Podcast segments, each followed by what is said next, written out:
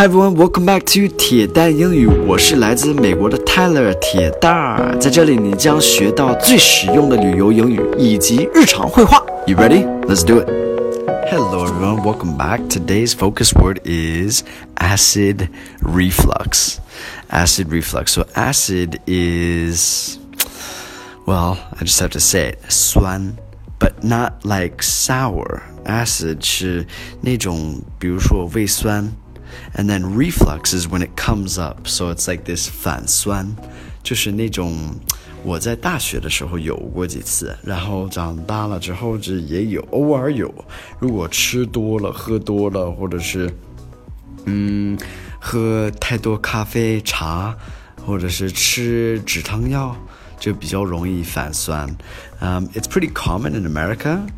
I don't know about China. Do you guys think it's common in China?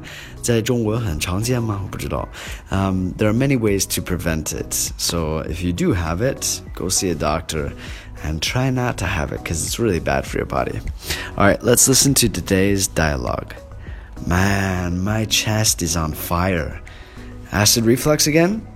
Think so. Need to slow down on my eating and chew thoroughly before swallowing.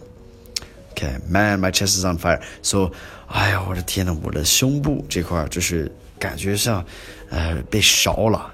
Um, so that's kind of what happens. It can happen when you have re acid reflux. And then the person asks, acid reflux again?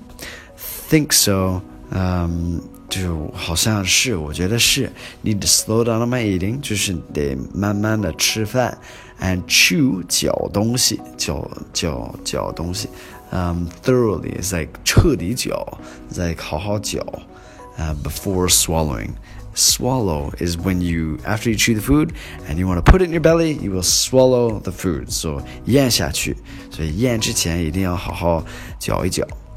Um, yeah, so some key vocabulary today is chest, acid reflux, chew, thorough, and swallow.